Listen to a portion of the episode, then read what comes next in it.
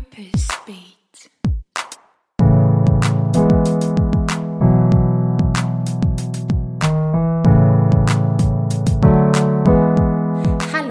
Mein Name ist Lisa Kögler. Ich bin Purpose Coach und Managing Partner bei Vomentor, einer Mentoring- und Coaching-Plattform für berufliche Weiterentwicklung. Und ich freue mich sehr, dass du heute zum ersten Mal oder wieder reinhörst, wenn wir von Mentorin fürs Ohr Martina Ernst über die Strategie der Gehaltsverhandlung lernen. Das Gespräch mit Martina ist ein Hammer-Hammer-Interview. Ich wäre so froh gewesen, hätte ich damals in meiner Zeit als Angestellte das hören können. Aber es ist heute auch für HR-Chefinnen und Expertinnen was dabei, also sei gespannt. Ähm, wer ist Martina Ernst? Sie berät Berufstätige, damit sie die Karriere und das Gehalt bekommen, das sie verdienen. Du wirst merken, sie ist da extrem leidenschaftlich dabei und sie unterstützt Unternehmen am Weg zur Top-Arbeitgeberin. Sie hat über 25 Jahre Berufserfahrung in multinationalen Firmen als Senior HR Managerin und auch als Geschäftsführerin und unter anderem war sie Personalchefin bei Berlitz. Heute ist sie Präsidentin des Female Leaders Netzwerk mit 1500 Alumni und sie hat die Beratungsfirma SalaryNegotiations.at sowie Colorful Career für Gehalts- und Karriereverhandlungen und den Fair und Equal Pay Audit für Unternehmen gegründet. Wir werden gleich noch Näheres dazu erfahren. Nach dem Interview, das kann ich dir versprechen, gehst du schon sehr gut gerüstet in deinen Gehaltsverhandlungsprozess.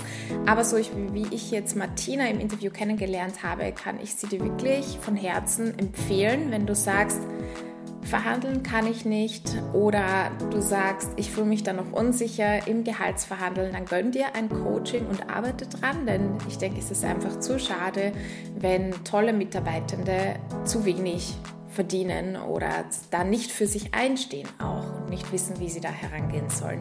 Alle Infos, Links und so weiter findest du in den Shownotes zu dieser Episode. Am 31.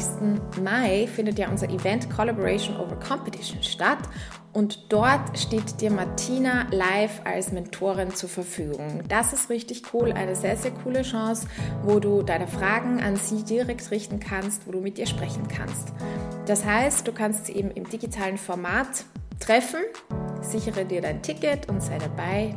Auch diesen Link findest du in den Show Notes. Ich muss noch ein großes Entschuldigung von meiner Freundin ausrichten an dieser Stelle oder darf ich, denn du wirst sie in diesem Interview immer wieder mal im Hintergrund hören. Lass dich davon aber nicht ablenken und jetzt wünsche ich dir ganz viel Spaß, viel Inspiration und einfach ganz viel, dass du dir jetzt Mut auftanken kannst für deine Gehaltsverhandlung.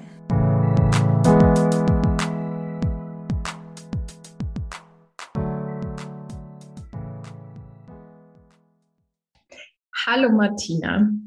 Ich freue mich wirklich sehr, sehr, dich jetzt hier im Podcast äh, begrüßen zu dürfen.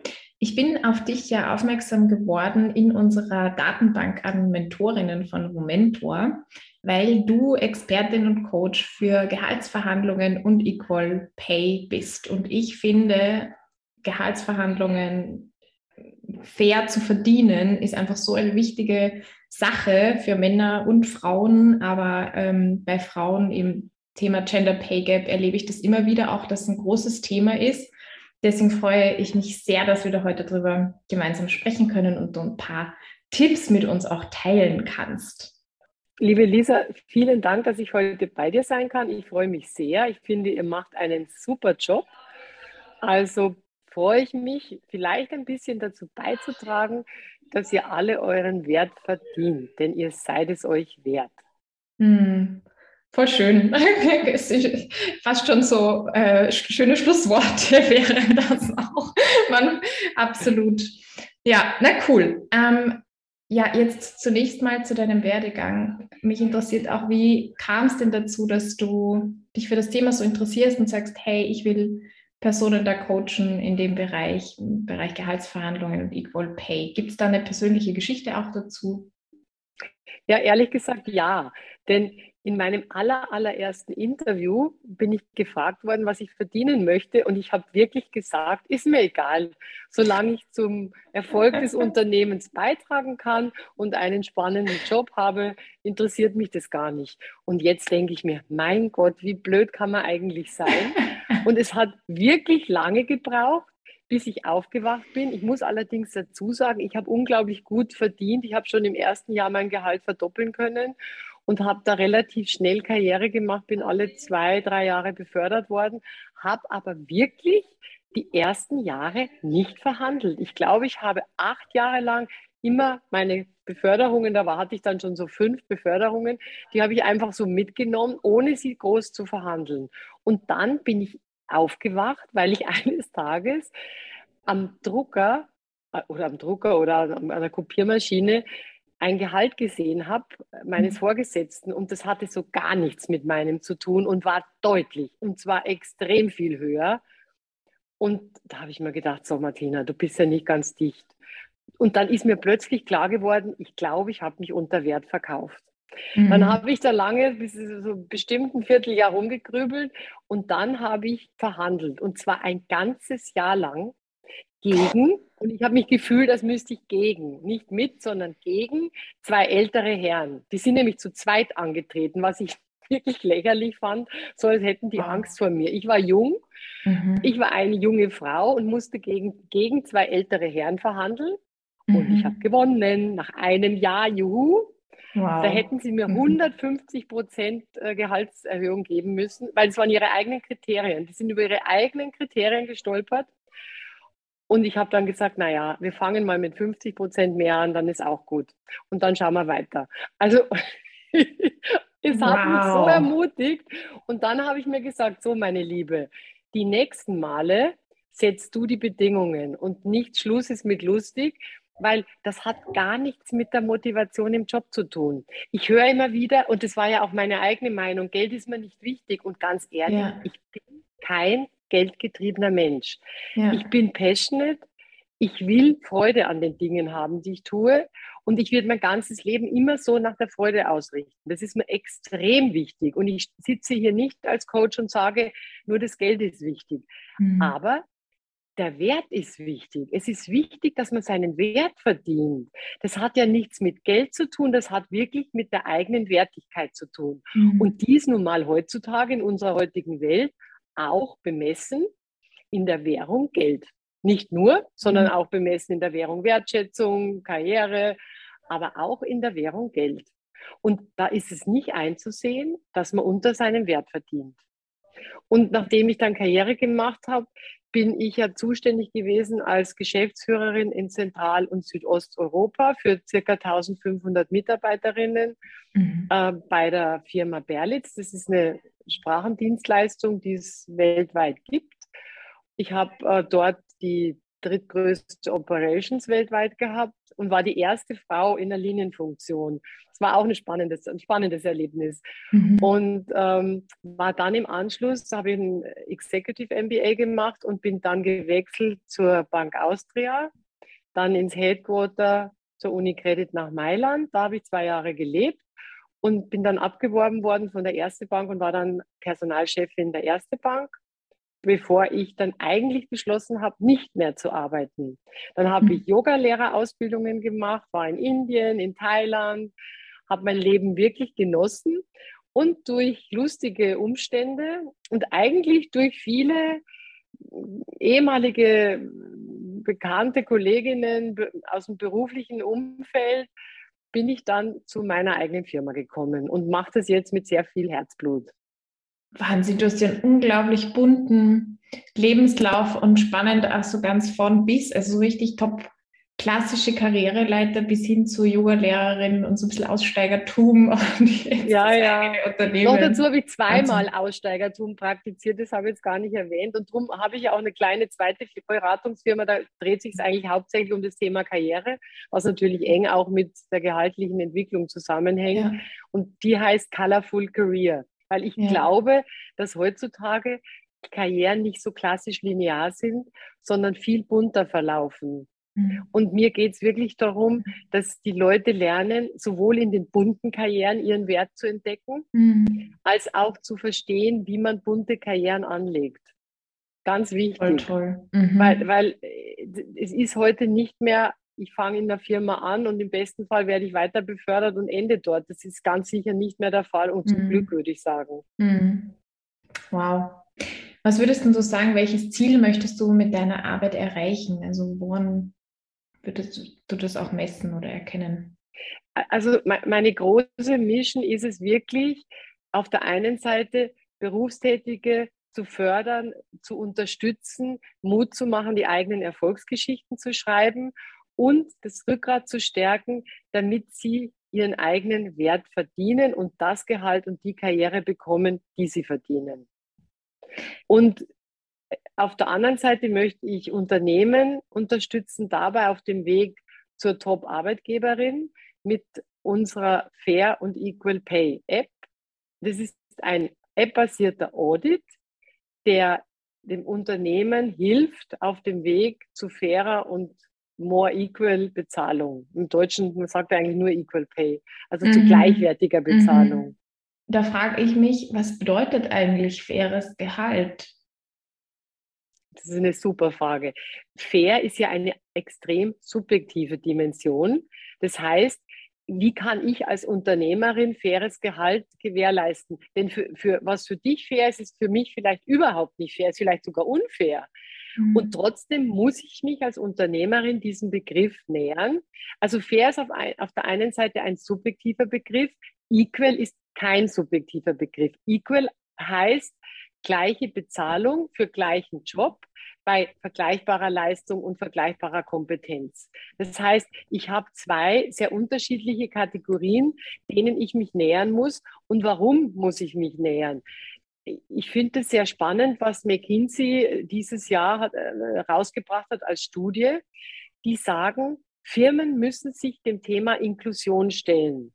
Und wie machen sie das? Auf der einen Seite erwarten die Mitarbeiterinnen, dass sie authentisch sein dürfen. Das heißt, in ihrer Andersartigkeit. Jeder möchte so sein dürfen, wie er ist. Egal, ob er jetzt äh, Mann, Frau ist oder weiß, schwarz, grün, gelb oder klein, dick, dünn, ähm, mhm. jung, alt, völlig egal. Jeder möchte in seiner Andersartigkeit und jeder Mensch ist anders akzeptiert werden. Das heißt, das ist der Wunsch der Mitarbeiterinnen. Die, das Unternehmen muss ein Klima der Akzeptanz aufbauen. Dann möchten Mitarbeiterinnen dazugehören. Das Unternehmen muss ein Wir-Gefühl fördern und, und, und Mitarbeiterinnen wollen fair bezahlt werden. Das heißt, das Unternehmen muss sich diesen Kategorien Fairness und, und gleiche Bezahlung für vergleichbare Jobs nä nähern. Und mhm. man kann das eigentlich am besten indem man sich überlegt, was erhöht das Gefühl von Fairness? Und das erste, relativ simpel, ist, indem ich nachvollziehbare Prozesse baue, mhm. indem ich transparent meine Regeln aufstelle, die jeder kennt und die jeder nachvollziehen kann und die jeder auch hinterfragen kann, indem ich Mitarbeiter mit auf die Reise nehme und nicht einfach im stillen Kämmerlein alles für mich ausklamüsere, mhm. sondern mir überlege, wie nehme ich meine Mitarbeiterinnen mit auf die Reise, wie passe ich auch meine Strukturen gegebenenfalls an, wie höre ich überhaupt hin, was die Leute brauchen, was sie wollen, mhm. was sie irritiert und indem ich auch möglichst viel Flexibilität schaffe.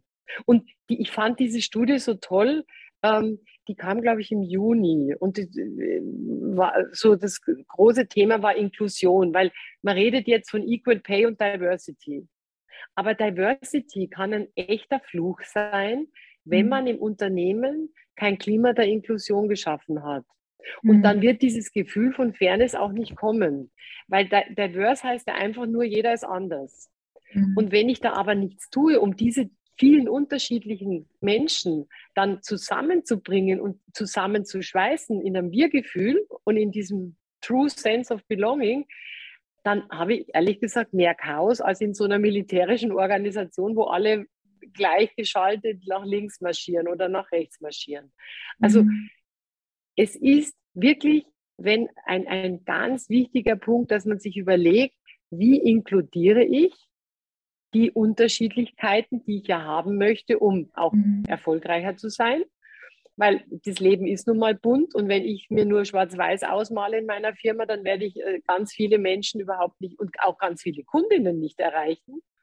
Mhm. Und wir helfen dann, wenn es um diesen Aspekt Bezahlung geht. Und da ist es so, wenn ich mich dem Thema Equal Pay nähere, dann kann ich mir nicht nur anschauen, die klassischen Punkte, Grundgehalt, ähm, Zulagen, Bonus, Benefits, sondern ich muss mir darüber hinaus anschauen, wie sind meine Beförderungsstrukturen, also wie habe ich Talententwicklung im Unternehmen, wie ist meine Feedback-Kultur, wie sind, ist die Wertekultur im Unternehmen. Weil angenommen, ich rede über Equal Pay, aber da oben im Vorstand sitzen ausschließlich nur ältere Herren, dann wird sich eine Frau nicht abgeholt fühlen. Oder dann wird, wenn das jetzt, sagen wir mal, alles nur, ähm, mhm. jetzt nehme ich mal drei grüne Maßmännchen sitzen, dann mhm. wird sich jemand, der gelb ist und von der Venus kommt oder von sonst wo, nicht abgeholt fühlen, weil der sagt, mhm. da werde ich ja nie hinkommen, wenn da drei grüne Maßmännchen sitzen. Ich bin kein grünes Maßmännchen, ich werde es auch nicht, da komme ich nie hin. Das heißt, ich muss mir genau überlegen und, das, und genau das checken wir auch in, dem, in, der, in der App. Was alles mache ich im Unternehmen, damit das Bild, was ich schaffe, kongruent ist? Mhm. Damit ich wirklich sagen kann, ich näher mich diesem Begriff von equal und fair von allen verschiedenen Seiten. Mhm. Ich kann nicht nur ein Haus bauen, wenn ich mich nur auf die linke Haushälfte konzentriere. Dann wird das Haus nie stehen. Ja. Und das ja. ist das berühmte Walk the Talk. Ja. ja, ja, genau, voll. Jetzt hast du was angesprochen mit Transparenz, dass ich es ohnehin fragen wollte, weil mir fällt da immer Schweden ein.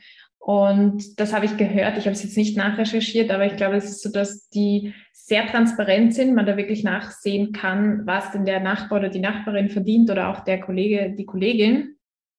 Und ich in österreichischen Unternehmen habe jetzt öfters gehört, wenn es ums Thema Transparenz geht, dass dann die Gehaltsschemata sind zwar transparent, das weiß man grundsätzlich, in welcher Stufe man ist, aber dann ähm, gibt es eben Boni, es gibt Benefits, die wiederum intransparent sind und damit wird das Ganze dann so ein bisschen verschwommen. Ähm, für welche Art von Transparenz was würdet ihr denn da empfehlen? Also wie geht man die Sache heran? Ist es wichtig, dass es wirklich 100% transparent ist und dass jeder dann auch weiß, was der andere verdient oder was wäre da eure Empfehlung? Also das ist die perfekte Frage, liebe Lisa, weil es, also man muss einen Weg aufzeichnen. Und die 100% Transparenz, wo ab morgen du wüsstest, was ich verdiene und umgekehrt, kommt im Moment in Österreich noch nicht gut an. Also ich habe jetzt gerade mhm. erst wieder eine Umfrage gemacht unter 50 Berufstätigen äh, und da war das ganz klare Credo, wir wollen nicht von jedem das Gehalt wissen. Fairness bedeutet für uns, wenn die Regeln transparent sind, wenn wir verstehen, wie werden wir eingestuft in das Gehaltsschema, wie können wir uns entwickeln, welche Boni gibt es für welche, mhm. für welche Berufsgruppe sind mhm. die unterschiedlich? Wenn ja, warum? Wir wollen verstehen, wie die Prozesse und die Regeln sind, die müssen transparent sein. Da müssen wir eingreifen dürfen mhm. oder können. Und das wünscht man sich. Dann will, und dann ist auch noch ein ganz wichtiger Punkt, ähm, je mehr ich über das Thema Equal Pay nachdenke, ein, ein wirklich gutes Unternehmen wird sicherstellen, dass Frauen nicht deswegen, zum Beispiel, ja, mhm. Frauen nicht deswegen weniger verdienen, weil sie vielleicht nicht so tough verhandelt haben. Oder mhm. weil sie nicht so oft zum Chef gehen und sagen, mhm. jetzt brauche ich aber mal wieder eine Gehaltserhöhung. Jetzt wird es fällig, weil das und das habe ich gemacht und und und. Mhm. Und äh, das kann auch ein Mann sein, der sich da nicht mhm. traut. Also äh, es geht darum, dass man nicht bestimmte Personengruppen deswegen weniger bezahlt, weil sie vielleicht nicht so forsch sind. Mhm. Und das passiert heutzutage, ich würde mal sagen, zu 70 Prozent leider noch. Mhm. Es ist gerade in kleineren Unternehmen, wo es keine großen Prozesse gibt und Strukturen, wenn es um Gehalt geht, sondern wo doch so eher so ist, Herr Müller, Frau Meier gehen zum Chef, sagen, wir brauchen mehr Gehalt, weil, weil, mhm. weil, das haben wir erreicht und so weiter. In, in, genau da ist es ganz wichtig, dass man sich gewärtig wird, dass man genau so sich wegbewegt vom Equal Pay. Mhm. Also Equal Pay sollte sicherstellen, dass nicht Leute oder Menschen benachteiligt werden, nur weil sie weniger forsch auftreten. Denn bewertet sollte werden in der Arbeit, was ist der Marktwert des, der, der Position, wie ist die Verantwortung im Unternehmen und was ist der Mehrwert, den die Person ins, im Unternehmen bringt. Mhm. Und das sollte bewertet werden und nicht, äh, ist jemand eher schüchtern oder ist jemand eher jemand, der so schneller mal auf den Tisch haut. Und da sind wir, glaube ich, wirklich noch sehr weit hinten nach. Ja, den Eindruck habe ich auch. ja.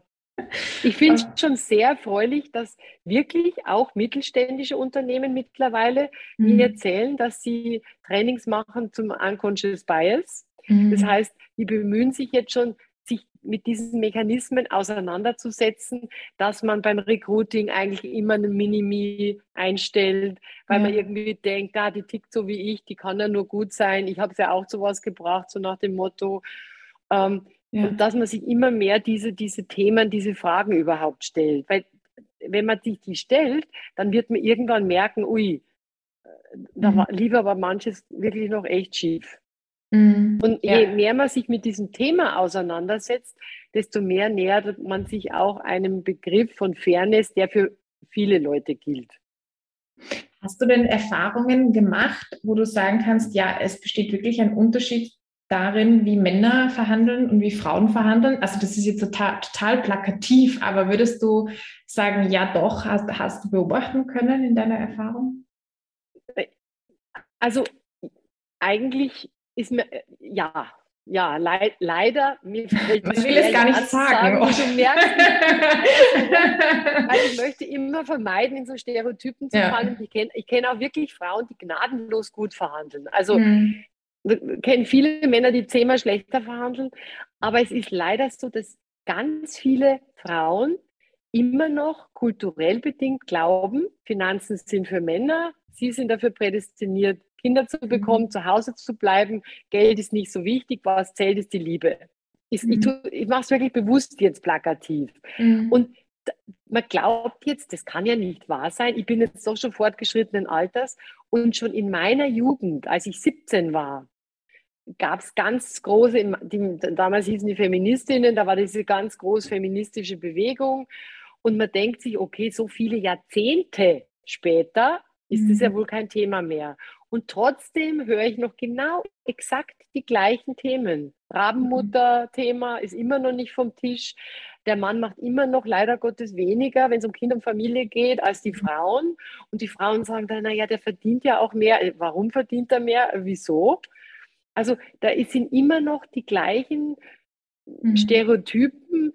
Eines meiner schrecklichsten Erlebnisse war äh, in Schwarz in Tirol, hatte sich vor, ich glaube, sieben, acht Jahren eine Frau, die drei kleine Kinder hatte, beworben als Bürgermeisterin. Die ist so angefeindet worden öffentlich, die hat die Kandidatur zurückgezogen. Also ich, ich mhm. glaube, ich habe gedacht, ich bin im falschen Film.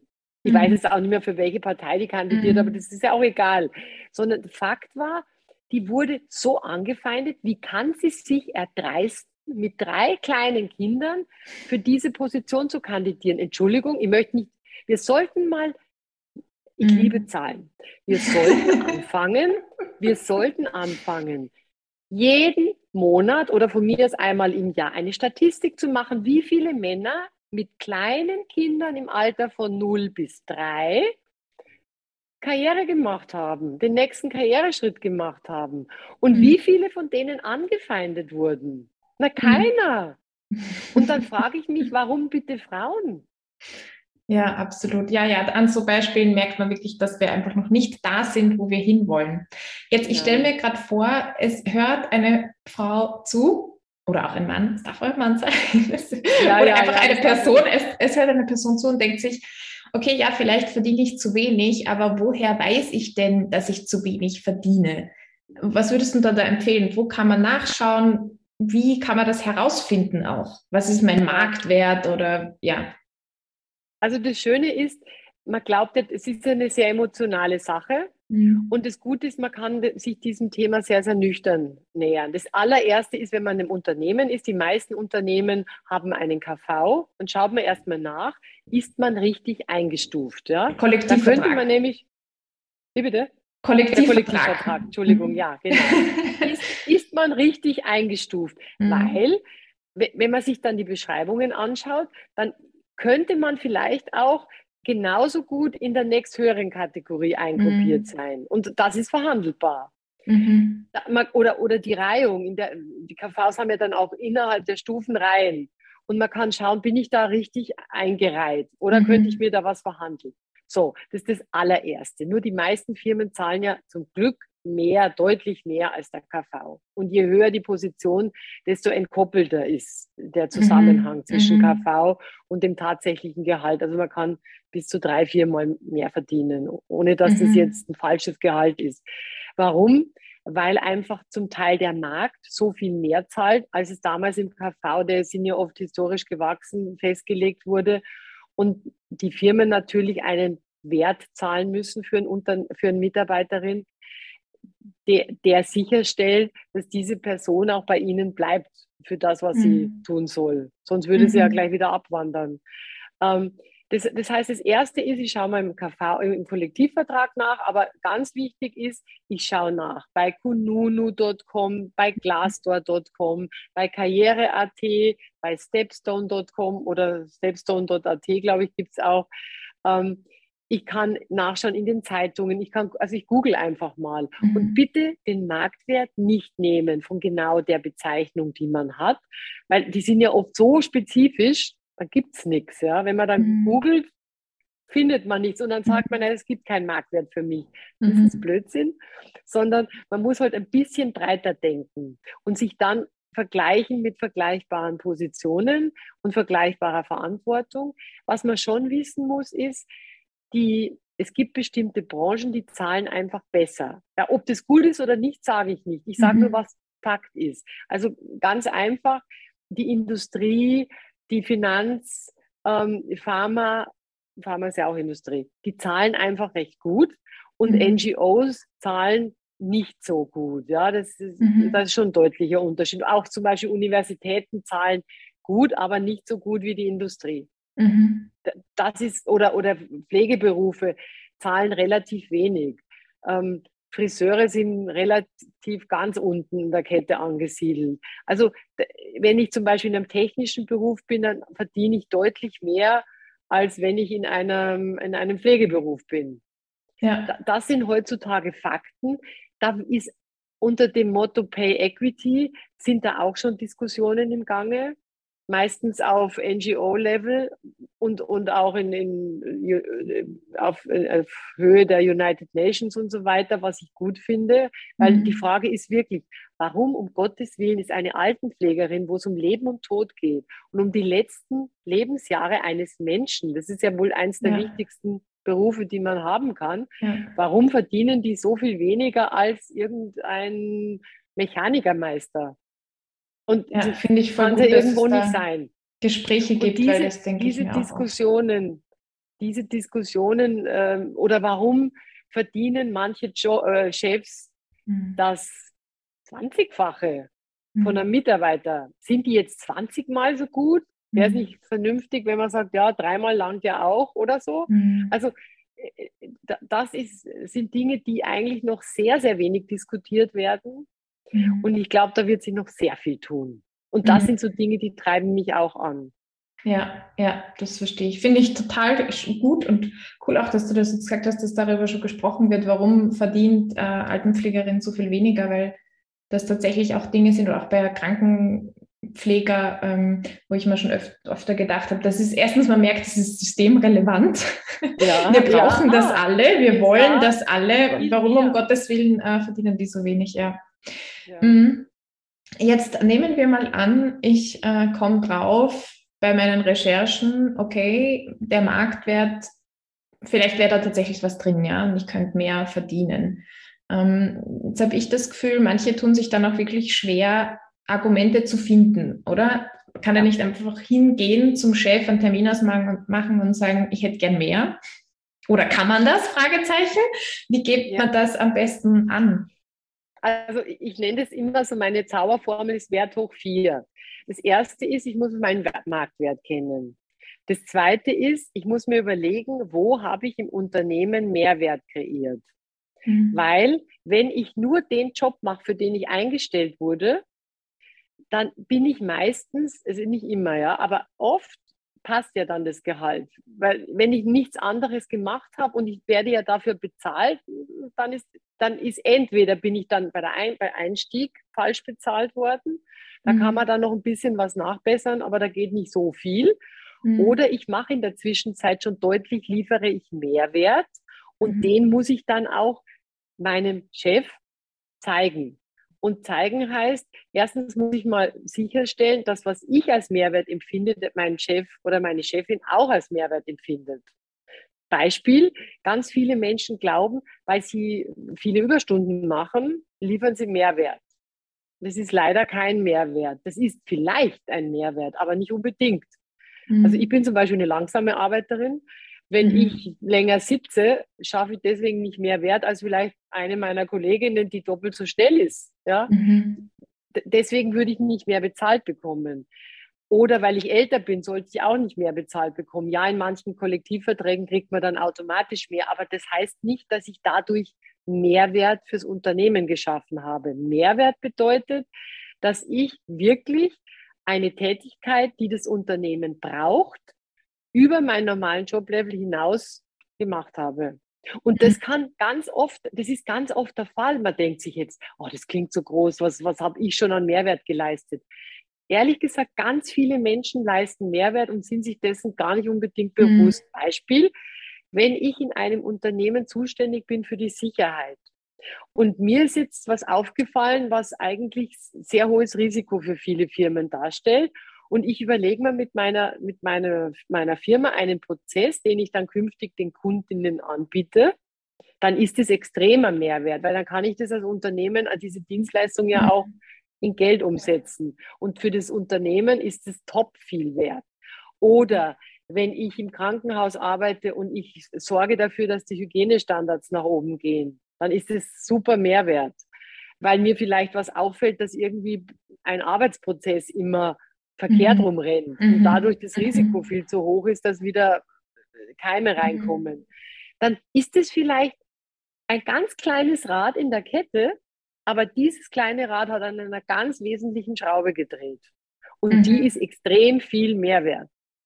Oder ich mhm. bin ganz klassisch, ich bin äh, im Vertrieb und ich bringe einen neuen großen Kunden und zwar in einer Dimension, wo man sagt, hallo, das ist aber jetzt 30 Prozent dessen, was ich normalerweise an Umsatz mhm. bringe. Das ist mhm. mehr als Mehrwert, ja. Und mhm.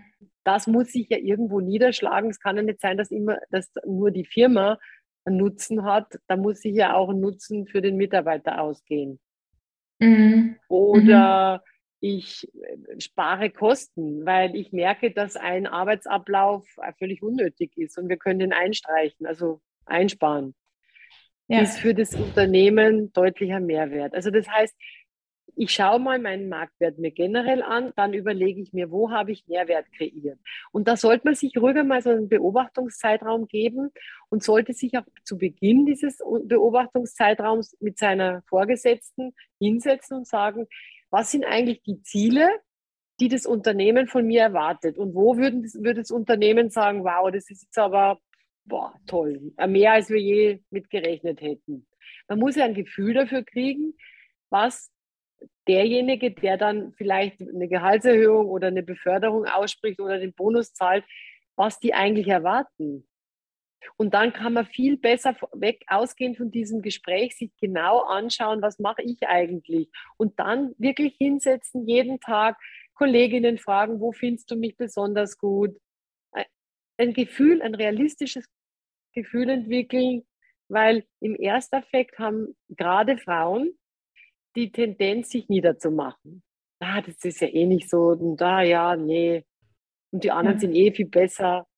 Und das stimmt ja. aber gar nicht. Ja, wenn man sich die Zeit nimmt und sagt, okay, ich mache jetzt drei Monate lang systematisch, setze ich mich jeden Tag hin und hinsetzen. Ich bin jetzt nicht so eine super disziplinierte. Mit hinsetzen meine ich jetzt symbolisch dass man sich einfach nur überlegt, so was habe ich heute Besonderes gemacht? Das, das dauert eine Minute, ja. Und wenn einem selber nichts einfällt, ruhig andere fragen. Mhm. Und sich vielleicht auch auf der, auf der Reise aus dem Unternehmen selber eine Mentorin oder einen Mentor suchen. Mhm. Das ist immer hilfreich, dass man ein bisschen Außensicht bekommt. Ja. Weil man sich ja selber meistens viel zu kritisch sieht. Ja, ja. Mhm. Wir, haben, wir sind noch nicht durch, oder? Du hast gesagt, Wert hoch Nein, vier. Das waren jetzt, genau, das waren jetzt die ersten zwei. Das dritte ist das Thema Selbstwert. Also das, was ja. wir jetzt gerade mhm. gesagt haben, ja. sich wirklich reflektieren, was ja. habe ich gut gemacht, hängt sehr mit dem Selbstwert zusammen. Und das Selbstwertgefühl stärken ist unglaublich wichtig. Und ich sage bewusst, es geht hier nicht darum, dass ich die mutigste und tapferste aller Tapferen mhm. bin. Ich kann ruhig ein schüchterner Mensch sein. Es geht darum, dass ich es lerne, ganz ruhig und ganz realistisch meinen Wert zu benennen. Und umsonst geht es gar nichts. Und es ist eine Übungssache. Das kann man genauso trainieren wie ein Muskel. Mhm. Und da ist es auch ganz wichtig, dass man ähm, anfängt, sich wirklich immer hinzuschauen und mein, du bist Coach, du weißt es am besten. Wo kritisiere ich mich besonders? Ist es mhm. nötig? Ähm, Gibt es irgendwas, was mich besonders stärkt? Wo fühle ich mich besonders gut? Und dieses Gefühl konservieren, weil das hilft einem dann. Und was ich besonders hilfreich finde zum Thema Gehaltsverhandlungen, die, die, die Gefahr ist immer, dass man, wenn, wenn jetzt das Gegenüber sagt, sehe ich gar nicht so. Ja, das gibt ja oft. Das ist ja oft auch Bluff, ja, ja. dass man dann emotional wird. Wie lerne mhm. ich, meine Emotionen dann so im Griff zu behalten, indem man vielleicht sagt, okay, ich sehe jetzt gerade, das Gespräch läuft jetzt nicht gut. Vielleicht sollte man heute mal einen Cut machen und das muss man vorher, muss man vorher üben. Das heißt, mhm. laut vorsagen, was man dort sagen will und zwar mit dem eigenen Spiegel üben. Mhm. Also Selbstwert in Gehaltsverhandlungen kann man wirklich gut üben, indem man dieses very strange Instrument mit dem Spiegelreden macht.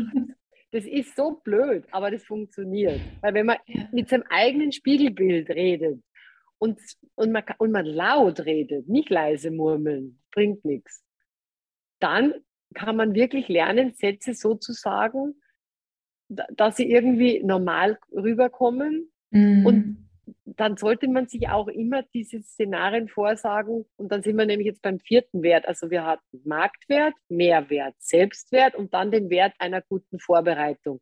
Nicht einfach mhm. hinterm Chef herrennen und sagen, wir müssen mal über das Gehalt reden. Totaler No-Go. Sondern, weil der hat vielleicht gerade keine Zeit, ist total gestresst, sondern sich einen Termin vereinbaren, sagen, ich möchte über meine berufliche Entwicklung im Unternehmen reden sich dann eine Stunde Zeit geben. Wenn es kürzer dauert, umso besser. Aber man sollte diese Zeit einplanen mhm. und dann wirklich gemeinsam abchecken, was habe ich besonders gut gemacht, wo habe ich Mehrwert gebracht, mhm. was, was sehe wie sehe ich meinen Marktwert, wie sieht es der andere, sieht er das genauso? Und wenn der andere dann bei manchen Punkten Nein sagt, dann nicht gleich denken, das war es jetzt, ich habe versagt, das mhm. gehört zum Spiel. So, mhm. ist eher sagen, okay, ich bin jetzt am ersten Schritt meiner Reise und mhm. jedes Mal, wenn ich da rausgehe, habe ich was gelernt und die Reise geht weiter mhm. und ich werde mein Ziel erreichen. Dann dauert es halt ein bisschen länger. Weil ehrlich mhm. gesagt, man, also Gott sei Dank verhungern wir ja alle nicht, wenn, wenn ich, wir jetzt ja. nicht leicht. ja. Das, das glaub, ist das, das Gute. Und die Arbeitgeberin will einen ja gar nicht vergraulen also außer man ist wirklich irgendwie der, die falsche Mitarbeiterin und das ist ja eher ganz selten der Fall. Die wollen ja dasselbe beide. Mhm. Die wollen letztlich motiviert weiterarbeiten zusammen und der eine möchte seinen Wert potenzieren und der andere möchte seine Kosten im Griff halten. Aber da findet sich eine Lösung. Mhm. Und die Lösung kann ja schrittweise, man kann sich dieser Lösung schrittweise nähern. Mhm. Und darum ist eine gute Vorbereitung essentiell. Ich glaube, du sagst auch ganz was Wichtiges mit dem Bluff, weil das erlebe ich schon auch, dass Leute dann einfach sofort eingeschüchtert sind, wenn auch so ein Argument kommt wie, wir können uns das gerade nicht leisten, wir sitzen alle im gleichen Boot. Ähm, unser Gehaltsschema ist eh transparent, du kannst es sehen und gerade jetzt auch in Corona mit der Krise geht das sowieso nicht. Also das, die Corona-Krise ist ja auch nochmal ein aufgelegtes Argument für Arbeitgeber, zu sagen, das ist gerade nicht drinnen. Was empfiehlst du denn da? Weil ein Aspekt, den du jetzt schon gesagt hast, finde ich auch gut, wenn man merkt, man wird emotional, das auch abzubrechen und zu sagen, okay, mhm. reden wir ein andermal weiter, das Gespräch läuft gerade nicht gut. Ähm, wenn jetzt wirklich das Argument kommt, das können wir uns nicht leisten. Ja, dann, dann, muss, man, dann muss man sagen, also da hängt es jetzt wirklich sehr davon ab, ja. Wenn mhm. ich einen Mehrwert gebracht habe in der Corona-Zeit, der mhm. für das Unternehmen wesentlich ist, dann will der Arbeitgeber, die Arbeitgeberin nicht, höchstwahrscheinlich nicht vergraulen. Ja? Und wenn, wenn dann diese klassische und eigentlich erwartbare Antwort erst erstmal kommt, das können wir uns nicht leisten, dann kann man sagen, ja, das kann ich gut verstehen. Aber wissen Sie, ich habe ja nicht irgendwas jetzt gemacht und nur einfach meinen Job und will jetzt äh, nur ganz normal äh, mehr Geld, sondern ich habe Ihnen ja wirklich dabei geholfen, die Krise so zu meistern, dass das Unternehmen relativ gut aus dieser Krise rauskommt. Ich habe ja einen wesentlichen Beitrag dazu geleistet und Sie haben das ja vorhin zum Glück selber bestätigt. Das ist ja nicht sowas, was ich mir einbilde. Das heißt, ich denke, wir sollten schon darüber nachdenken, wie mhm. man diesen Mehrwert, den ich jetzt bringe, auch realisiert in Form einer Mehrbezahlung, weil Mehrwert heißt ja Mehrwert fürs Unternehmen mhm. und sollte dann ja auch Mehrwert für mich sein. Mhm. Und wie können wir uns dem denn nähern? Erst einmal fragen, Pause, Stille ist auch ganz wichtiges Instrument. Den anderen kommen lassen. Freund, freundliche Stille. Keine ich, ich ja. glaube, das Wichtigste ist, bevor ich in diese Unterhaltung gehe, dass ich mir, weil ich höre immer wieder von meinen Coaches, das schaffe ich eh nicht. Mhm. Dann, dann habe ich gesagt, ja, wenn du mir das jetzt schon sagst, da, was soll ich dann darauf sagen? ja? Also du programmierst dich ja jetzt selber schon. Das, programmier dich doch mal andersrum. Wäre das nicht möglich? Also man, man kann ja auch genauso sagen, ich werde ans Ziel kommen. Es dauert vielleicht ein bisschen. Mhm. Die, die Tennisprofis sind ja auch nicht über Nacht geboren. Die müssen ja auch irrsinnig, mhm. oder die Skifahrprofis, die müssen irrsinnig mhm. viel üben. Irre. Ja. Also Übung ist, ist, schon, ist schon wichtig. Das heißt, erst einmal Stille. Schaut mal, was die, die andere Seite so sagt. Und dann, und dann kann man sagen, wissen Sie was, was, weil ganz ehrlich, eine Sache darf man nicht vergessen. Manchmal sind diejenigen, mit denen man sein Gehalt verhandeln muss, gar nicht befugt, irgendeine Entscheidung zu treffen. Die wollen es mhm. aber nicht sagen. Also als mhm. ich kleine, junge Führungskraft war, durfte ich gar nichts entscheiden. Zero. Mhm. Und ich habe es aber nicht gesagt. Und ich war so eine blöde, mühsame Chefin, weil ich immer nur Nein, aber, nein, aber. Und irgendwann hing mir das selber. So, ich glaube, nach der fünften Nein-Aber-Verhandlung mit irgendeinem armen Mitarbeiter oder Mitarbeiterin habe ich mir gedacht, so, mir reicht's jetzt. Ich bin dann zu den, zum Personalchef und habe gesagt, also entweder ich kriege jetzt eine Entscheidungsbefugnis oder ich führe nie wieder so ein blödes Gespräch.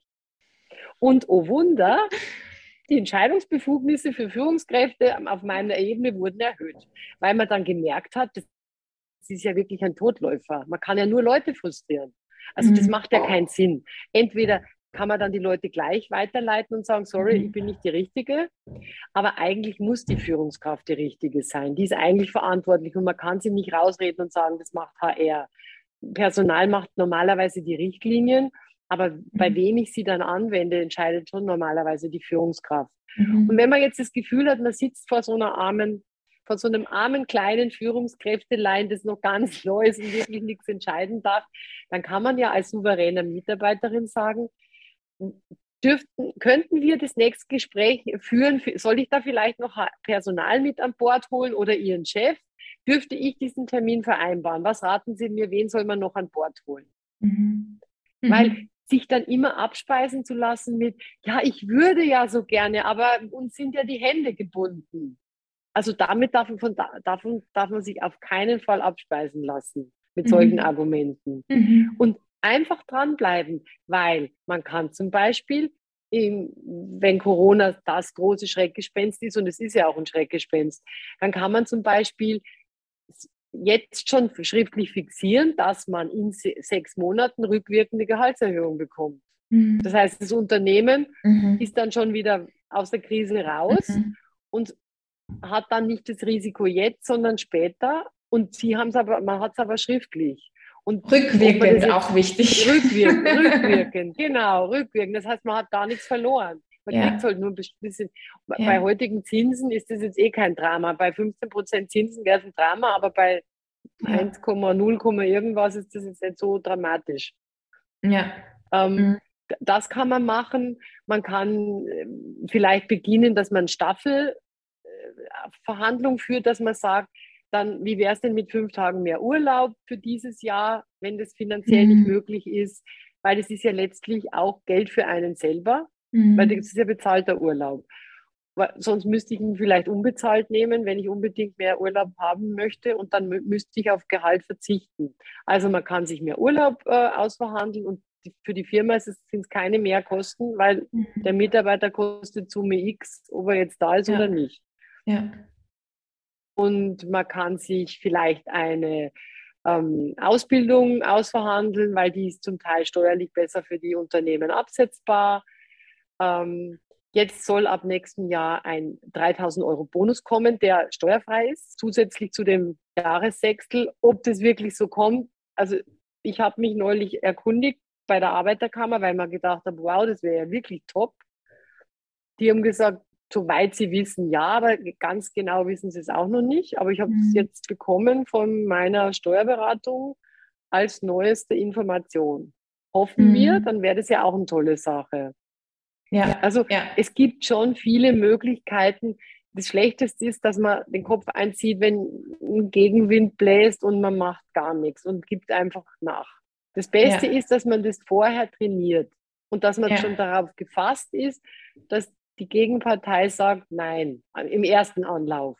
Mhm. Ja. Dann ist man vielleicht ganz erschrocken, wenn der andere Ja sagt, aber besser, besser positiv ja. überrascht, als dass man nicht weiß, wie man auf ein Gegenargument äh, ja. reagiert. Ja.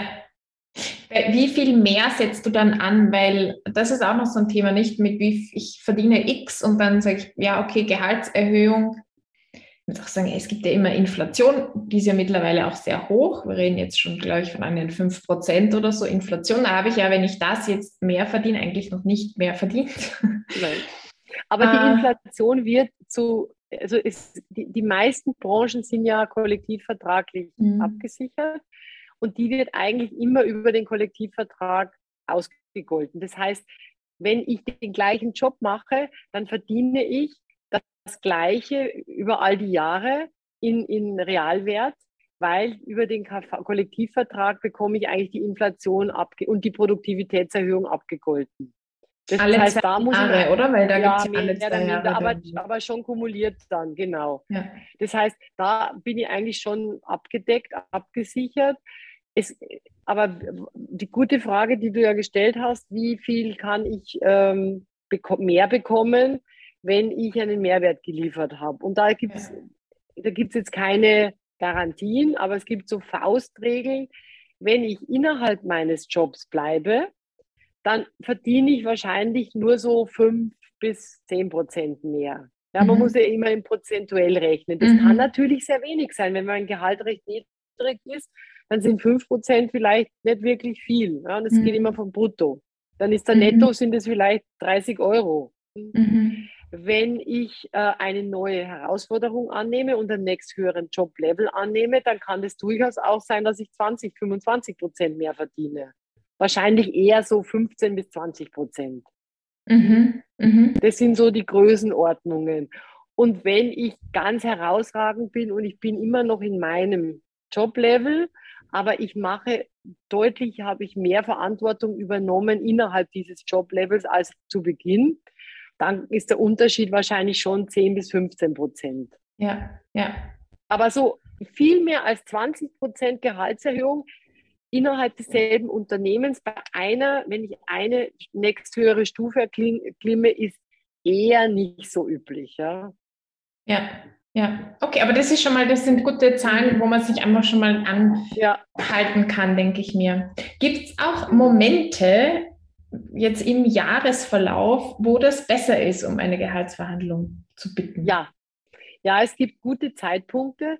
Und zwar äh, in, in großen Konzernen ist es so, sobald die Bilanz erstellt wurde, weiß man eigentlich, ist das Jahr so zu Ende, ja, letztlich. Mhm. Das ist vorher schon zu Ende, meistens drei Monate vorher zu Ende. Dann kommt die Bilanz und wenn die Bilanz fertig ist und veröffentlicht ist, dann weiß das Unternehmen auch, können sie zusätzlich Bonus ausschütten oder nicht. Und dann gibt es oft zwei Runden. Das eine ist die Gehaltsrunde und das andere ist die Bonusrunde. Das gibt es in vielen großen Unternehmen. Und wichtig ist, dass ich mich vorher und gut ist, wenn man sich so drei, vier Monate vorher nochmal mit seiner Chefin, seiner Vorgesetzten zusammensetzt und sagt, wo stehe ich jetzt? Was ist von mir erwartet worden? Was habe ich geliefert? Was sind meine künftigen Ziele? Damit ich weiß, wie sehr bin ich fürs Unternehmen eine wichtige Person und was kann ich mir dann aus, was habe ich praktisch für ein Feedback bekommen mhm. und was kann ich mir dann ausrechnen, wenn es um Bonuszahlungen geht, weil die mhm. Bonuszahlungen mhm. sind ganz oft in, in größeren Konzernen gekoppelt an den Joblevel. Zum Beispiel, mhm. ich bin in Joblevel, was weiß ich, Senior und kann dann maximal 15 Prozent, ich sage jetzt irgendwas, ja, kann dann maximal 10 oder 15 Prozent von meinem Jahresgehalt als Bonus bekommen, mhm. on top. Und den kriege ich aber nur, wenn meine Performance wirklich entsprechend top war. Es gibt auch Unternehmen, die machen das ganz anders, die sagen, Bonus gibt es den gleichen für alle. Mhm. Dann gibt es wieder Unternehmen, die sagen, aber ich muss das wissen, ja, ich muss mich mhm. vorher informieren, damit ich ein Gefühl habe, wie funktioniert das. Mhm. Oder Wo informiere ich mich da in der HR-Abteilung eigentlich auch? Nein, sondern erstmal, ich rede mit meiner Vorgesetzten mhm. und wenn die nicht weiß, dann spreche ich sie an und sage, da würde ich gerne Personal dazuziehen. Was, was, mhm. was, was halten, wen soll ich da ansprechen im Personal? Weil normalerweise ist das Personal berät die Führungskräfte. Mhm. Gerade zu solchen Themen, zu Gehalt und zu mhm. Mhm. ähm, Boni werden die Führungskräfte normalerweise vom Personal beraten. Und es ist auch wichtig, die Führungskraft dann nicht zu umgehen ähm, ja, oder die nein, da weil das ist immer ein schlechter Stil. Also ganz schlecht ist, wenn man glaubt, die Führungskraft ist, äh, wie die Österreicher sagen, ein Wasal oder kann nichts entscheiden. Ganz schlecht ist, wenn man die Führungskraft einfach umgeht. Also das ist mhm. ja fast eine Kriegserklärung. Äh, auch wenn man, wenn man mit der Führungskraft, der Führungskraft eine tolle, ein tolles Einvernehmen hat, es ist wichtig, dass man da die, die Rangordnung einhält. Und man kann ja durchaus sagen, äh, was halten Sie davon? Können wir einen Termin zu dritt machen? Ja, und das mhm. schlägt man vor und sagt, wenn Sie wollen, dann ähm, berufe ich das ein. Mhm. Also man mhm. sollte ruhig das, das Zepter in der Hand behalten, mhm. auf so eine freundliche, bestimm nett bestimmende Art. Ja. Weil es geht letztlich um etwas, was einem wichtig ist, mehr als der Führungskraft. Also ja. kann man da auch ruhig die Fäden in der Hand halten. Ja. Jetzt, das, das möchte ich auch unbedingt noch fragen. Was, wenn ich äh, drauf komme, ich bin von Gender Pay Gap betroffen. Es gibt einen männlichen Mitarbeiter, der hat ähnlichen Verantwortungsbereich, gleiche Position oder ja, gleiche Ebene und verdient deutlich mehr. Mhm, mhm. Ich meine, das ist ein ganz kritischer Punkt, weil hat er die gleichen Kompetenzen wirklich, ja oder nein? Mhm. Ist er vielleicht deswegen mehr bezahlt, weil er im KV einfach schon, ganz viele KVs funktionieren immer noch nach Senioritätsprinzip.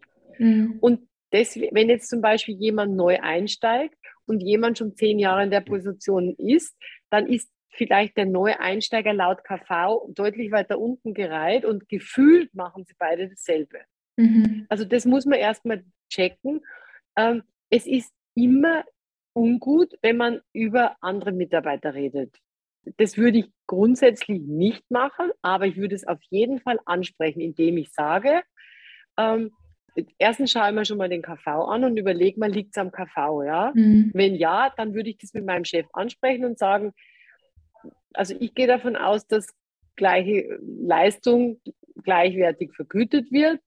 Was kann ich tun, damit ich mich möglichst schnell einem anderen Wert nähere, weil ich weiß, da ist mehr drin in, in, in mhm. meiner Position. Mhm. mhm. Was man schon wissen muss, in all meinen Berufsjahren gab es nicht eine Position, wo, wo ich äh, nicht einen Mitarbeiter oder eine Mitarbeiterin im Team hatte, die deutlich mehr verdient hat als ich als Vorgesetzte. Und mhm. warum? Nicht, nicht, weil die so toll verhandelt hat, weil es gibt in großen Konzernen leider Gottes für die Menschen, nicht für mich, für die Menschen leider Gottes immer noch so, äh, äh man nennt es entsetzlicherweise, ich finde es einen grässlichen Begriff, weiße Elefanten. Das heißt, es sind Menschen, die hatten eine hohe Position, die sind da politisch nicht mehr beliebt oder chemietechnisch, weil die Vorgesetzte will eine andere Nase. Mhm. Dann werden diese Personen irgendwo hingeschoben. Das mhm. Gehalt kann man ihnen nicht wegnehmen, gekündigt werden sie auch nicht. Und die sitzen dann hochbezahlt in Positionen, wo alle anderen äh, einfach nur nach dem bezahlt werden, was der Level hergibt. Mhm. Und diese eine Person verdient viel mehr. Äh, wenn ich mich jetzt mit der immer vergleiche, dann bin ich nolens wohlens frustriert. Mhm. Und da ist wirklich mein Credo wegschauen. Es bringt nichts, weil die Menschen sind viel unglücklicher als der andere, der mhm. vielleicht weniger verdient, aber der verdient ja marktgerecht. Mhm. So, wenn ich aber weiß, dass ich wirklich, weil ich eine Frau bin oder weil ich äh, vielleicht gar nicht Frau, Mann, sondern weil ich vielleicht äh, aus dem Osten komme, das ja. glaube ich passiert nämlich viel häufiger. Ja. Und ich bin, ich habe damals verhandelt und mir kam das Gehalt super toll vor, weil im Vergleich zu dem, was ich im Osten verdient habe, war das großartig. Und dann habe ich nach zwei Jahren festgestellt, du lieber Gott, die verdienen ja alle 20, 25 Prozent mehr und machen exakt ja. das Gleiche. Und da ist es dann wirklich wichtig, dass man entweder in großen Konzernen gibt es eine Diversity-Beauftragte oder eine, eine Gender-Beauftragte oder Diversity, meistens Diversity-Beauftragte, die sich genau solcher Themen annehmen dass man mit denen spricht, dass man sich mit, auch mit der Chefin hinsetzt und sagt, es ist mir einfach bekannt, dass ich selber, ich würde es dann, das ist immer geschickter, dass man nicht mit dem Finger so zeigt und ich, ihr seid schuld, dass ich jetzt weniger verdiene, sondern dass man sagt, ich bin gekommen, ich war überglücklich über das damalige Gehaltsangebot, nur ich mache den gleichen Job, jetzt wissen wir auch, dass ich sprachlich kein Defizit habe und so weiter. Ich mache den gleichen Job wie viele andere und ich habe aber noch immer das Manko meines damaligen Einstiegsgehalts. Welche, welchen Plan können wir jetzt uns vornehmen, um das in den nächsten 18 Monaten zu schließen, dieses Gap? Weil ja. theoretisch kann der Mitarbeiter klagen. Nur ich finde, ganz ehrlich, also immer wenn mich, wenn mich äh, Leute fragen, soll ich es einklagen? Nein, verhandeln, weil normalerweise, wenn man gut ist, mhm. dann wirklich, ich hatte diese hunderte von solchen Fällen auf dem Tisch. Das Unternehmen will den Leuten nichts Schlechtes, sondern die finden dann sehr wohl solche Lösungen, dass mhm. man das über die nächsten, weiß ich nicht, 18 Monate angleicht. Über Nacht das, Entschuldigung, ich wollte nur sagen, ich finde das schön, weil man auch in deiner Formulierung ähm, wird das ein gemeinsames Projekt. Ja. Was können ja, ja, wir tun? Welchen Plan können wir machen, damit wir diesen Gap schließen? Und dann ist es nicht mehr ich gegen dich oder du gegen mich, sondern ähm, wir arbeiten gemeinsam an der gleichen Sache dann. Ja, ich glaube, das ist ganz wichtig. Das ist, es geht nicht darum, dass ich mit einem Gegner oder einer Gegnerin verhandle, mhm. sondern es geht darum, beide, und das sollte man sich wirklich vorsagen, wir wollen beide dasselbe. Wir wollen, dass dem Unternehmen gut geht. Mhm. Und der eine muss seine Kosten im Griff halten mhm. und ich muss schauen, dass ich das verdiene, was ich am Markt wert bin. Mhm. Und das sind ganz nüchterne Themen. Da, da mhm. geht es jetzt nicht um irgendwelche Erpressungen oder sonst was. Mhm. Und ganz ehrlich, wenn eine, und das habe ich gerade neulich erst in einem Blog geschrieben, wenn dann ein Unternehmen wirklich sagt, nein, das können wir uns nicht leisten und man verdient deutlich unter mhm. Wert, da muss ich mir wirklich überlegen. Und wenn es trotz aller, ich mhm. reiche die Hand und wir, wir überlegen uns einen Plan, wenn dann trotzdem nichts drin ist, also dann würde ich wirklich dringend raten, dass man sich umschaut. Mhm. Und ich bin die Letzte, die sagt, das Gras ist grüner auf der anderen Seite, weil meistens ist es ja auch nicht grüner. Aber mhm. man sollte wirklich nicht bereit sein, in seinem Leben Missstände hinzunehmen. Mhm.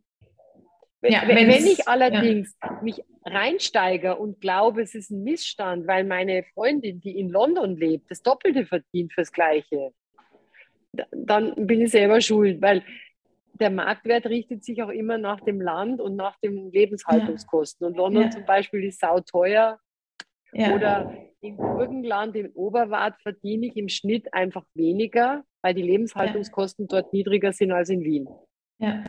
Aber wenn ich mich vergleiche mit jemandem, der das Gleiche macht, im gleichen Job, in einem ähnlichen Konzern, da, mhm. dann sollte ich sagen, okay, das ist der Marktwert. Und Kununu, Glassdoor, geben einem wunderbare Bandbreiten. Da sieht man genau, wo man mhm. stehen könnte. Mhm. Sehr cool. Da waren jetzt so viele wertvolle Tipps dabei. Also ich hoffe wirklich auch, dass ähm, die, die zugehört haben, das dann auch motiviert. Nämlich gerade, wenn man da vielleicht noch nie hingeschaut hat, wie verhandle ich eigentlich oder sich das noch nie überlegt hat oder ja, und, und sich dann halt auch ein Coaching äh, leistet, weil vielleicht leistet, weil ich habe auch mal gehört, gerade in dem Bereich Gehalts, Coaching für Gehaltsverhandlungen ist ja der Payoff eigentlich sofort da. Also das ähm, zahlt sich ja dann gleich mal aus, wenn man dafür dann wirklich auch mehr verdient. Mhm. Ganz ähm, genau. Ja, ihr habt ja eben, wir haben es kurz am Anfang auch erwähnt, noch ein neues Produkt auf den Markt gebracht, jetzt für UnternehmerInnen ähm, ein Audit für, also du hast auch gesagt, webbasiert, äh, eine App, oder? Ähm, Audit, damit man schauen kann, wie kann ich jetzt eigentlich Equal Pay in meinem Unternehmen etablieren. Jetzt, genau. mh, mm, wie, was wäre denn da so der erste Schritt, wenn ich jetzt Unternehmerin bin und sage, okay, mir ist das Thema eigentlich ein Anliegen, ich möchte, dass es auch fair ist und equal ist. Ähm, was mache ich da als erstes? Mhm. Als, als allererst, also es gibt, man kann sich von zwei Seiten nähern. Das eine ist, man schaut sich an, wo habe ich womöglich einen unconscious bias? Also mhm. wo habe ich die Tendenz, immer die gleichen Leute einzustellen oder zu und, und zwar höherwertig einzustellen mhm. und auch zu befördern. Das ist die mhm. eine Schiene. Und das zweite ist, ich schaue mir mal ganz nüchtern meine Zahlen an. Was mhm. zahle ich? Wem? Und zwar pro Joblevel. Und ich schaue mir an, bewusst, gibt es da Unterschiede zwischen Männern und Frauen, zwischen Nationalitäten? Weil je besser, weil Gefühl ist immer so eine Sache, aber das, das Beste sind Zahlen. Mhm. Das dritte ist, ich schaue mir an, wie ist meine Beförderungspolitik? Wen befördere ich? Wie viel habe ich Talente? Was haben die für, wie alt sind die? Mhm. Also wie, wie divers sind die in der Altersstruktur, in der Nationalität, im Geschlecht.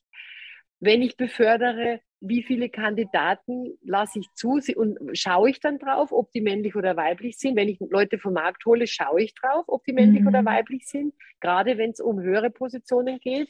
Und wenn man damit anfängt und dann trecke ich, wie viele Leute, wie viele diverse Personen befördert werden, schaue ich mir dann an, wie ich die Gehälter habe. Ich, Frankreich schaut sich jetzt an, wie viele der top ähm, bezahlten Gehälter weiblich sind. Also mhm. wenn, wenn, die sich, wenn die schauen, die bestbezahlten Französinnen und Franzosen, wie viele davon sind Frauen? Mhm. Weil was ja auch zum Teil ist, jetzt werden ja zum Teil, Gott sei Dank, Frauen durch die Quote in tolle Positionen befördert. Aber zum Teil verdienen die gar nicht toll. Ja? Also man muss sich auch anschauen, stimmt die Anzahl an. Wenn ich sage, ich habe sechs Prozent, schrecklicherweise sechs oder sieben Prozent nur mhm. Frauen in Top-Positionen, aber habe ich dann auch sieben Prozent von den Top-Bezahlerinnen weiblich oder nur mhm. zwei? Also spannend. Das ja. sind Dinge, die muss ich mir anschauen. Ja. Ohne Zahlen geht es nicht. Ja. Und ich, ich muss mir anschauen, wie, wie funktionieren Gehälter nach der Karenz? Wenn, weil ganz, also das Gute ist, die gute Nachricht, junge Frauen verhandeln oft gar nicht schlechter als Männer vor der Karenz. Mhm. Und der Gap entsteht durch die Karenz. Das heißt, ich kann mir als großes Unternehmen und wahrscheinlich auch als kleines überlegen, was mache ich denn, wenn ich will, dass Familie zum Leben gehört und auch zu dem ganz normalen Berufsleben gehört. Wenn ich endlich aufhöre zu tun, als wären das alles meine Sklaven und Sklavinnen, die mhm. äh, rund um die Uhr verfügbar sein müssen, dann sollte ich mir auch überlegen, will ich vielleicht die ersten zwei Jahre nach der Geburt noch die KV-Erhöhungen für diejenigen, die jetzt zu Hause sind, weiterlaufen lassen, um die Leute zu ermutigen, dass sie sich noch zum Unternehmen zugehörig fühlen und möglichst schnell zurückkommen. Und wenn sie dann zurückkommen, genau auf dem gleichen Gehalt wie die, die da geblieben sind, weitermachen. Ist es gerecht? Ich meine, man könnte jetzt sagen, nein, weil die anderen haben gearbeitet. Ich würde sagen, doch, weil Kinder gehören zum Leben. Mhm. Und sind auch Kinder Arbeit. ja, und sind Schwerstarbeit. Und man darf nicht vergessen, ich liebe, ich habe immer Mütter geliebt als Arbeitgeberin. Mhm. Es gibt wirklich niemanden, der, ihre, der, seine Zeit besser organisieren kann. Unglaublich, mhm. top. Weil die haben irgendwie gelernt, alles zu handeln. Die emotionale Intelligenz erhöht sich nochmal, weil wenn man so ein kleines, süßes Monster irgendwie dazu bringt, normal zu funktionieren, dann schaffen wir es locker mit, Führung, mit Mitarbeiterinnen. Also ich glaube, das ist wichtig und es ist auch, glaube ich, eine Ermutigung für alle Männer, die furchtbar gerne die, die Väterkarenz annehmen mhm. würden und die dann sagen, das geht sie dann gehaltlich nicht aus, wenn ich Alleinverdiener bin. Also ja. da kann man zum Beispiel ansetzen bei Equal ja. Pay. Ja. Ne? Nur, um nur eins von vielen Beispielen zu nennen. Ja, ja, also es ist wirklich unglaublich, weil du so einen Schatz an, so eine Fülle an Wissen und an, an Tools auch hast. Also merkt man jetzt schon in dem Gespräch und da, also mich stimmt das dann schon auch hoffnungsvoll, muss ich sagen, wo ich mir denke, ach, wie cool, wenn, wenn das einfach noch mehr Leute wissen und nutzen und sich da auch stark machen, eben für ihre eigenen ja, Rechte, stimmt jetzt nicht ganz, weil es sind nicht Rechte, aber für die eigenen Möglichkeiten auch, dass man die einfach ergreift, wenn die da sind. Mhm. Ehrlich gesagt, ich finde, also ich, ich muss echt sagen, ich spreche ja mit vielen Arbeitgeberinnen mhm. und ich finde, es ist schon der Tenor da, dass die meisten wirklich gute Unternehmen sein wollen. Mhm. Also und mhm. es, es scheitert oft an, an kleinen Dingen und zwar am Zwischenmenschlichen. Ja, da, mhm. da ist oft noch viel Handlungsbedarf, stressbedingt, dass dann der Umgangston schlecht wird oder mhm. dass die mhm. Feedback-Kultur nur liebevoll ist, aber nicht nachvollziehbar. Ja. Also wenn ich immer ja. nur ein Schulterklopfen kriege und alles ist super und du bist toll, Martina, aber es tut sie nichts, dann stimmt ja. ja. auch irgendwie was nicht. Also da im, im Kleinen knirscht es dann oft noch. Im Großen, denke ich, haben viele Unternehmen schon wirklich tolle Tendenzen. Gerade so größere Vorzeigeunternehmen. Mhm. Und ja. trotzdem muss man hinschauen und trotzdem ist es gerade spannend bei diesem Audit, weil wir machen den anonym für Management, Führungskräfte und Mitarbeiterinnen mhm. separat und komplett anonym und in der Sekunde hat man die Auswertung und man sieht die Abweichungen. Mhm. Und das ist schon, mhm. es ist ein tolles Aha-Erlebnis. Und es interessant ist auch, es geht oft viel weniger um Geld mhm. als um die Konsequenz der, der Wertekultur, also diese die wirklich gespürte, wert, gelebte Wertekultur, mhm. um die Echtheit der Feedback-Kultur da ist viel oft öfter eine Abweichung zwischen dem, was man so glaubt als Management und dem, was die Mitarbeiterinnen wirklich empfinden. Und da Spannend. muss man oft ansetzen.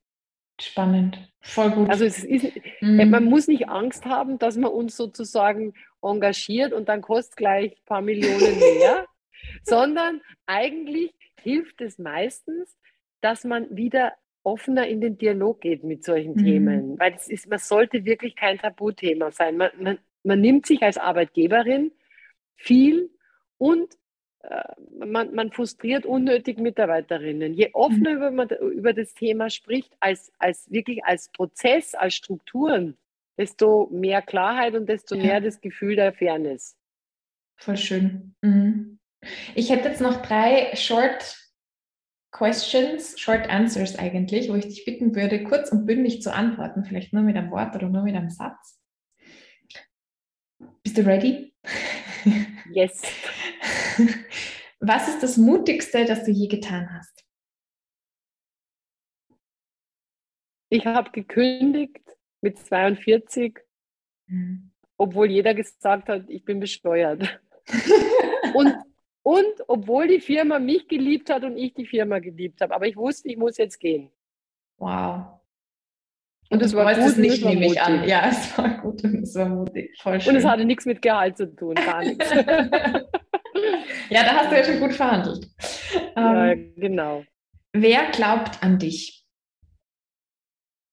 Mm, Gott sei Dank glaubt mein Mann an mich. Mhm. Und ähm, ich glaube, es ist Glauben, weiß ich nicht. Glauben klingt so, als wäre ich irgendwie ein Guru.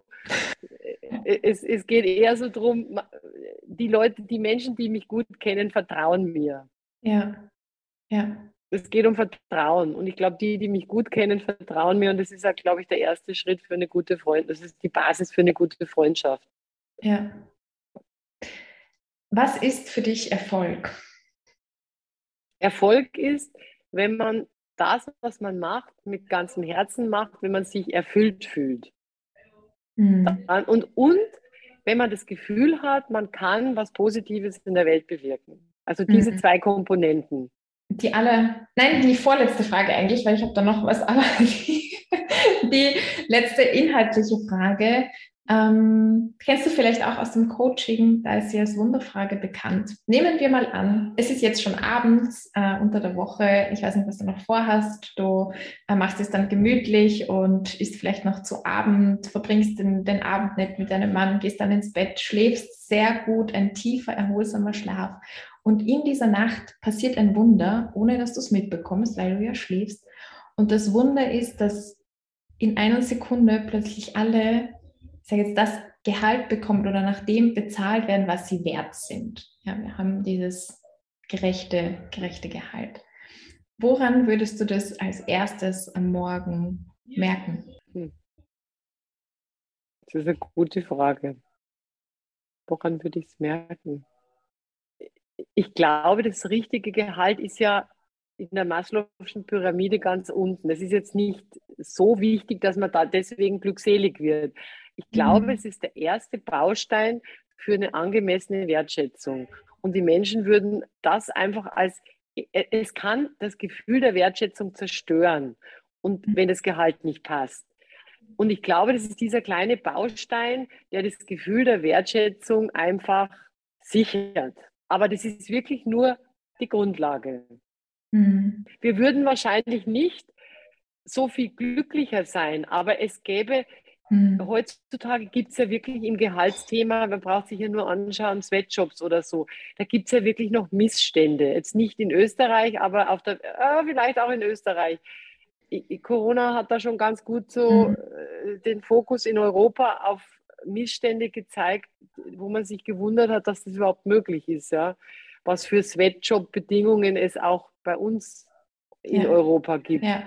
Und ganz ehrlich, also ich würde sagen, wenn ich deine Frage nehme, wir müssen uns nicht mehr schämen. Ja? Schön. Und weil jetzt, ich schäme mich noch. Ich schäme mich zum Teil wirklich furchtbar.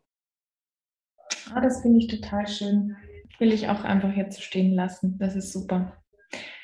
Sag mal, wenn jetzt jemand findet, ob Unternehmerin oder auch als Einzelperson, das ist cool, ich will irgendwie aktiv werden, wie kann man denn mit dir in Kontakt treten am besten?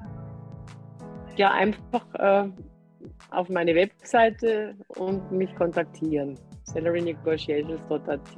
Wir werden äh, den Link auch noch dazugeben in den Show Notes, damit man das auf jeden mhm. Fall findet.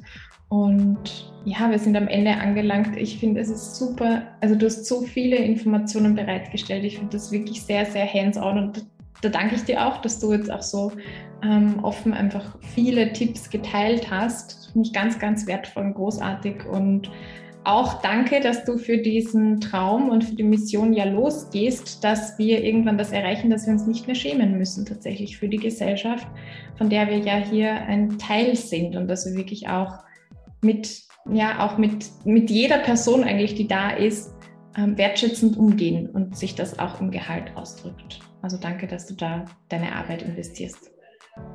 Liebe Lisa, danke dir für das wunderbare Interview und deine anregenden Fragen. Hat wirklich Spaß gemacht. Danke. Super, danke dir.